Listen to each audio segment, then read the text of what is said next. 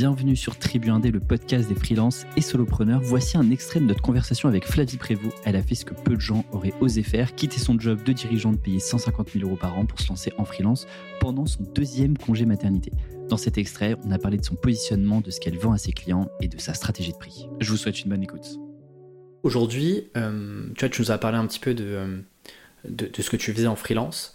Comment est-ce que, euh, comment est-ce que tu te positionnes? C'est quoi un petit peu le package d'offres que tu proposes à tes clients maintenant que tu as pu tester plein de choses, que tu as testé avec plein de, sur plein de secteurs différents, sur plein d'acteurs différents? Je vous ai dit tout à l'heure, euh, un peu en longue traîne, que toi tes cibles aujourd'hui c'est des C-level. Qu'est-ce que tu leur proposes? Est-ce que tu as réussi à mettre des, des, mots sur euh, ce que tu vends aujourd'hui d'un point de vue expertise métier? Alors j'ai trouvé une tendance euh, aux US, hein, comme, comme beaucoup, comme souvent. Euh... Ils sont toujours un peu en avance sur pas, pas mal de trucs bizarrement. Hein. Voilà, et puis j'ai travaillé avec euh, quelqu'un qui avait ce titre-là récemment, qui d'ailleurs elle m'a fait travailler après sur ses missions. Euh, coucou Sarah.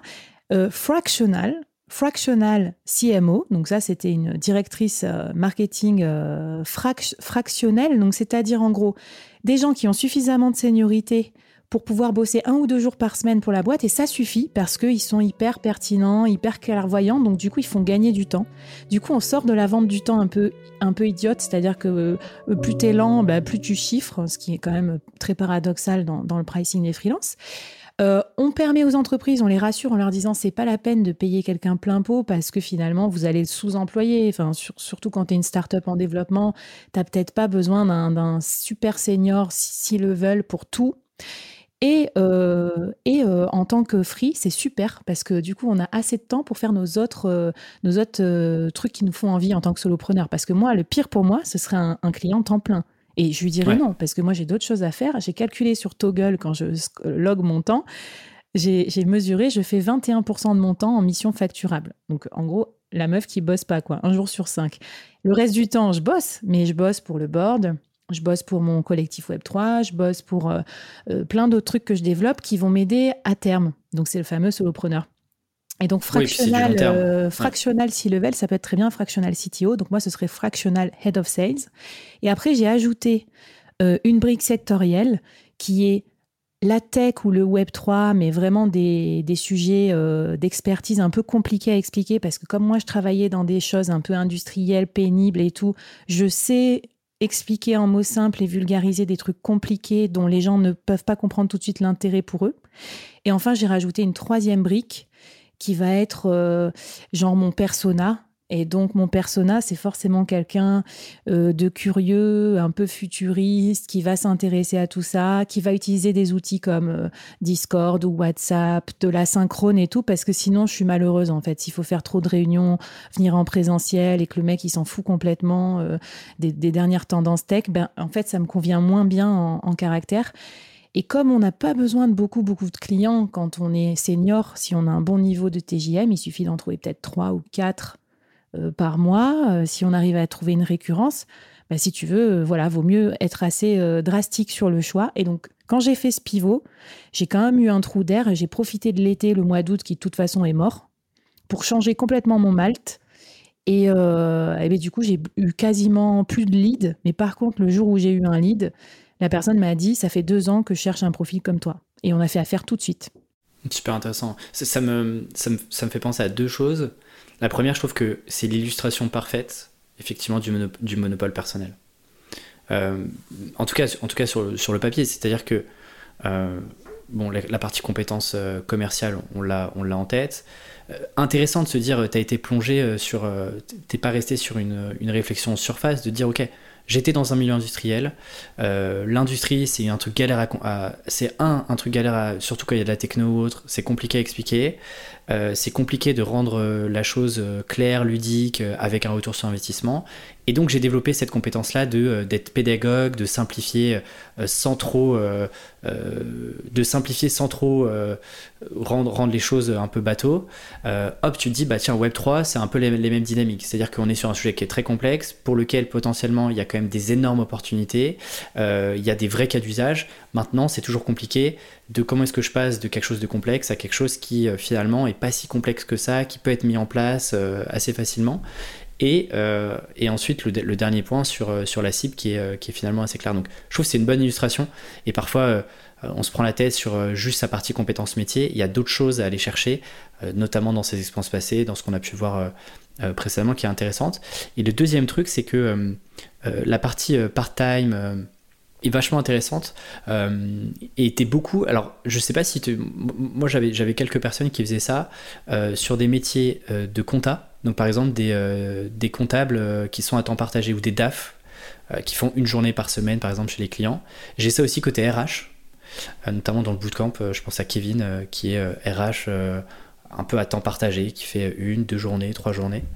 Et effectivement, c'est intéressant de voir que je le vois de plus en plus sur des métiers marketing, mais on pourrait très bien l'imaginer aussi sur des métiers euh, de créa par exemple, ou sur des métiers un peu plus techniques, tu vois, que ce soit de l'automation, du no-code, voire du dev, etc.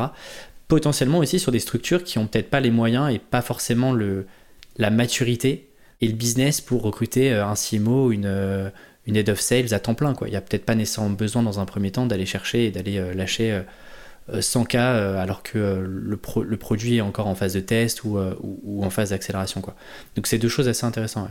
Mais du coup, euh, il faut évangéliser euh, continuellement les entreprises parce que moi, j'ai quand même euh, bossé dans des boîtes où il n'y avait pas trop de freelance. Du coup, faut leur montrer que c'est possible, y compris pour des métiers type sales et tout, et qu'en fait, il y a des process et quand tu appliques des process, peu importe l'industrie, ça marche. Et après, deuxième truc, euh, faut aussi prendre des critères exogènes en compte quoi, pour son, monopole personnel, parce qu'en fait, potentiellement, on pourrait en avoir d'autres. Je pourrais aussi me dire que je fais du podcast euh, dans des boîtes euh, de telle taille, et machin. Moi, j'ai considéré aussi que le Web3, ça allait être en forte croissance. J'ai regardé aussi les chiffres et j'ai vu qu'il y avait beaucoup de pénurie de talents. Et enfin, j'ai fait mon propre petite recherche et j'ai fait un reportage audio. je suis allée interviewer des gens dans ce domaine-là. Et je me suis dit, tiens, c'est marrant. Il y a beaucoup de tech, mais il n'y a pas encore beaucoup de fonctions support. Donc, si je me mets déjà en mode euh, head of sales ou partnership dans ce truc, sans doute que ça pourrait marcher parce qu'ils en auront besoin à un moment ou à un autre. Signe faible, hein. Donc, mm. les signaux faibles, donc, mais choisissez aussi des trucs qui vont être un peu des vaches à lait parce que des fois, moi, je vois des, je vois des intersections, j'ai envie de dire, OK, mais bon, ça ça va pas te rendre la vie super simple parce que euh, parce que c'est des marchés euh, qui fonctionnent pas trop ou alors on te paye pas beaucoup. Je pense que tu es d'accord que euh, là où il va y avoir beaucoup de levées de fonds, il va y avoir de l'argent pour les freelances. Et donc, comme par hasard, en 2021, ça a levé des fonds un max sur les trucs Web3. C'était un peu les nouveaux SaaS. Donc, du coup, bon, quand j'ai lu ça, je me suis dit, tiens, euh, je, c'est pas tombé dans l'oreille d'un sourd. Bah, typiquement, euh, je, sais que je vais, ça va pas plaire à certains, mais, euh, je, continuerai de le dire et je continuerai de, battre pour ça. Mais vouloir vendre de la prestation de service, je parle bien de prestation de service, à des jeunes entrepreneurs, à des solopreneurs ou à des freelances, c'est en fait c'est pas impossible. Encore une fois, je sais que parfois on m'envoie, on me dit mais non Alexis, c'est faux, regarde machin qui fait ça oui, ok. Sauf que c'est se rajouter des difficultés à une aventure qui est déjà euh, bah, euh, pas toujours facile.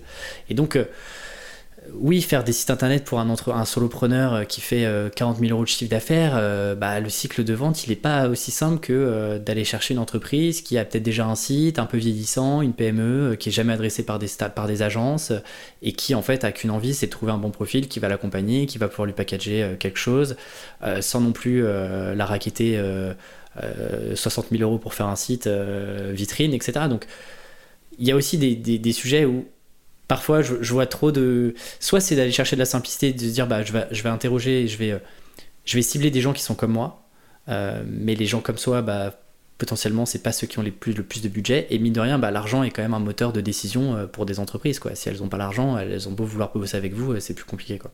Bah, peut-être que c'est le, tu vois, la, casquette d'avant, d'avoir vu beaucoup de choses, euh, de, de, de tableaux, de, de, rentabilité, de trucs, qui fait des fois que je pose un regard un peu clinique sur ma propre activité, parce que sinon on peut vite se laisser emballer. Est-ce que ça me plaît, ça me plaît pas, non, non. Des fois, je me regarde un peu comme si j'étais mon propre manager et je me dis, mais attends, mais là, ce que tu es en train de faire, ça sert à rien, c'est pas scalable, ou là tu te perds dans des détails, ou là il faut que tu cuts ça. Si tu étais euh, le PDG de cette boîte, qu'est-ce que tu ferais, tu vois? Et je pense que ça, c'est des fois des trucs que quand tu es senior, tu peux aller plus vite et repérer ces, modèles-là si, euh, si tu les vois, au lieu de t'entêter dans des trucs euh, qui vont pas te faire vivre, qui seront chouettes, mais bon, on a quand même besoin aussi de de pouvoir un petit peu moins bosser, un peu plus gagner sa vie, parce qu'au final, quand tu es indé, tu, sinon tu, tu finis en burn-out en fait. Donc ça, c'est un vrai risque, je trouve. Et j'ai une dernière question avant qu'on parle un petit peu de ton écosystème. Euh, sur la partie pricing, du coup, euh, comment ça se passe, tu vois, sur un métier un peu euh, c'est pas un part-time. Hein. voilà, on te prend pour, pour quelques jours potentiellement par, par mois. Comment ça se passe d'un point de vue Parce que du coup, tu vois, tu es sur la récurrence. Est-ce que tu vends du résultat ou du projet, par exemple Mon objectif, c'est d'aller, c'est qu'on aille signer ensemble, je sais pas euh, X grand compte ou que je ramène X logo euh, dans la boîte, ou bien euh, tu es payé du coup à la journée travaillée. Comment ça se passe rapidement un peu ton, pricing? Parce que je serais intéressé de savoir comment ça marche. Alors, je suis pas au bout, hein, je, change régulièrement. Je pense tous les trois mois, quatre mois. Tu vois, je ne m'interdis pas de, de, revérifier si c'est toujours en adéquation avec ce que le client veut et tout. Ce que j'ai trouvé qui fonctionnait bien, c'est un principe d'abonnement mensuel. Donc, où en gros, je dis pour tel prix, tu as ça. Et là, je liste non pas les heures travaillées, mais tout ce que je vais euh, donner. Alors, ça sort pas de rien, ça sort quand même d'un nombre d'heures travaillées, quoi, à peu près. Je vais dire, tu as euh, jusqu'à euh, jusqu'à 40 rendez-vous clients. mais comment je compte? Je compte 15, 15, 15 minutes par rendez-vous, puis, enfin, tu vois, donc du coup, je calcule. Et vraiment, j'ai transformé les heures en livrables, en objectifs. Donc jusqu'à 40 rendez-vous clients, ça c'est intéressant hein, pour un, quelqu'un qui se dit attends, la, fille elle peut me recevoir jusqu'à 40 clients en prospection, tout de suite il, voit tout le temps qu'il gagne. Euh, après, ce que j'ai fait aussi, c'est que je fais un fixe plus un variable, donc euh, variable minimum 10% pour montrer que je suis euh, skin in the game, intéressé par les résultats et voilà. Et tu diminues ton, ton, ton fixe ou pas Ou c'est euh, non, c'est ton fixe et ton fixe et puis tu prends en plus un variable C'est mon fixe plus un variable. Après, j'ai fait en sorte que tu vois d'un point de vue prix psychologique et tout ça soit ça soit moins cher que d'employer un enfin comment j'ai calculé un business développeur même junior avec les charges salariales patronales machin.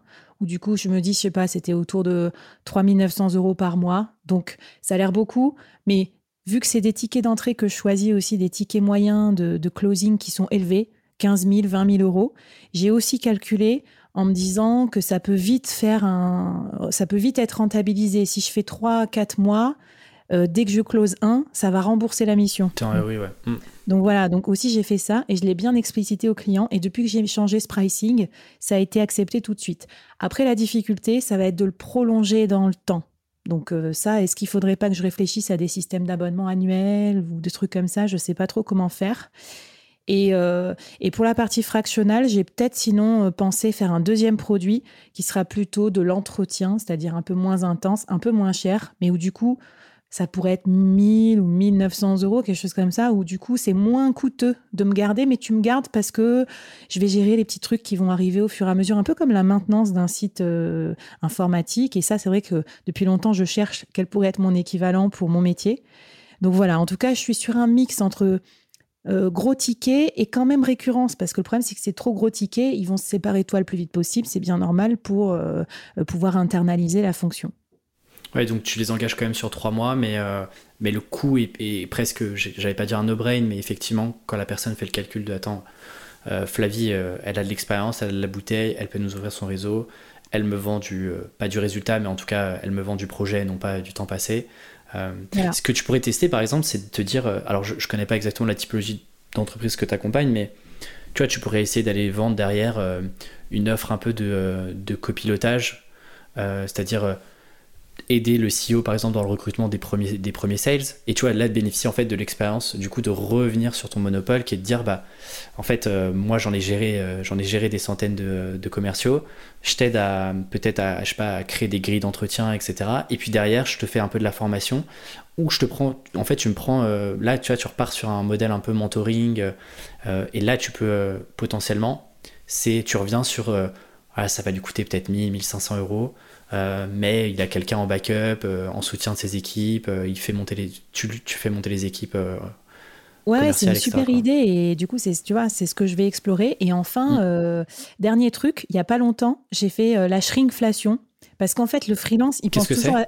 Alors, je, vais t'expliquer, c'est c'est comme dans les supermarchés avec l'inflation, tu sais, pour pas monter les prix parce que c'était tellement délirant, ils ont enlevé de la quantité de produits, genre un paquet mm. de chips, que ça soit 100 grammes, c'était genre 92 grammes. Du coup, psychologiquement, ça passait bien.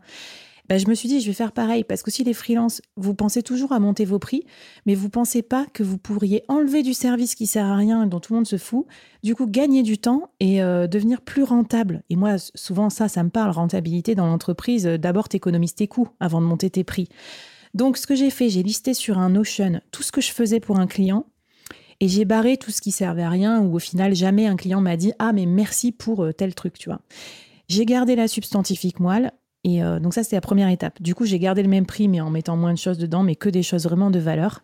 Et enfin, deuxième façon de scaler, c'est euh, si je trouve deux ou trois clients qui ont exactement le même persona sur exactement le même type de marché, je prospecter une fois, mais ça marchera pour trois clients. Et donc là, c'est à moi derrière de trouver exactement le même persona pour gagner du temps. Un peu comme si tu étais designer euh, en agroalimentaire et que du coup, tu trouvais trois marques alimentaires. Comme ça, quand tu fais ta recherche sur l'environnement agroalimentaire, ben, tu as gagné, tu t'as fait ta recherche une fois pour toutes pour les trois boîtes. Mmh. Donc tu vois, cette logique-là aussi de processer son activité, de se dire, attends, arrête d'aller dans tous euh, les domaines, mais concentre-toi sur un domaine parce que tu vas devenir meilleur du coup, les clients vont appeler d'autres clients, tu auras de la preuve sociale et en plus, tu gagneras du temps parce qu'une marque prospectée une fois, tu pourras peut-être la placer euh, chez plusieurs clients. Et je rajouterai un truc, ce qui est intéressant, c'est de dire qu'est-ce qui n'est pas euh, indispensable dans, la, réalisation et la réussite de ta prestation, et donc de cuter.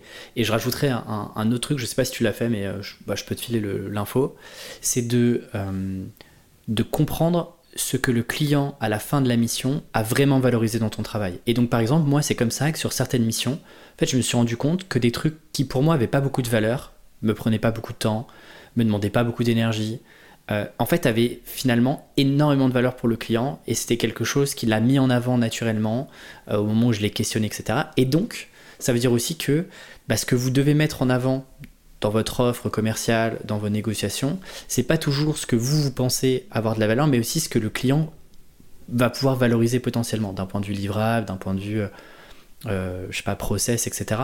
Je trouve que c'est intéressant d'avoir aussi cet angle-là, de se dire, ok, qu'est-ce que le client aussi valorise euh, Parce que parfois, on peut avoir des surprises. Moi, j'en ai eu à titre perso, des bonnes surprises sur des choses, j'aurais jamais cru que ça avait de la valeur en interne, et pourtant, c'est des trucs qui sont remontés régulièrement.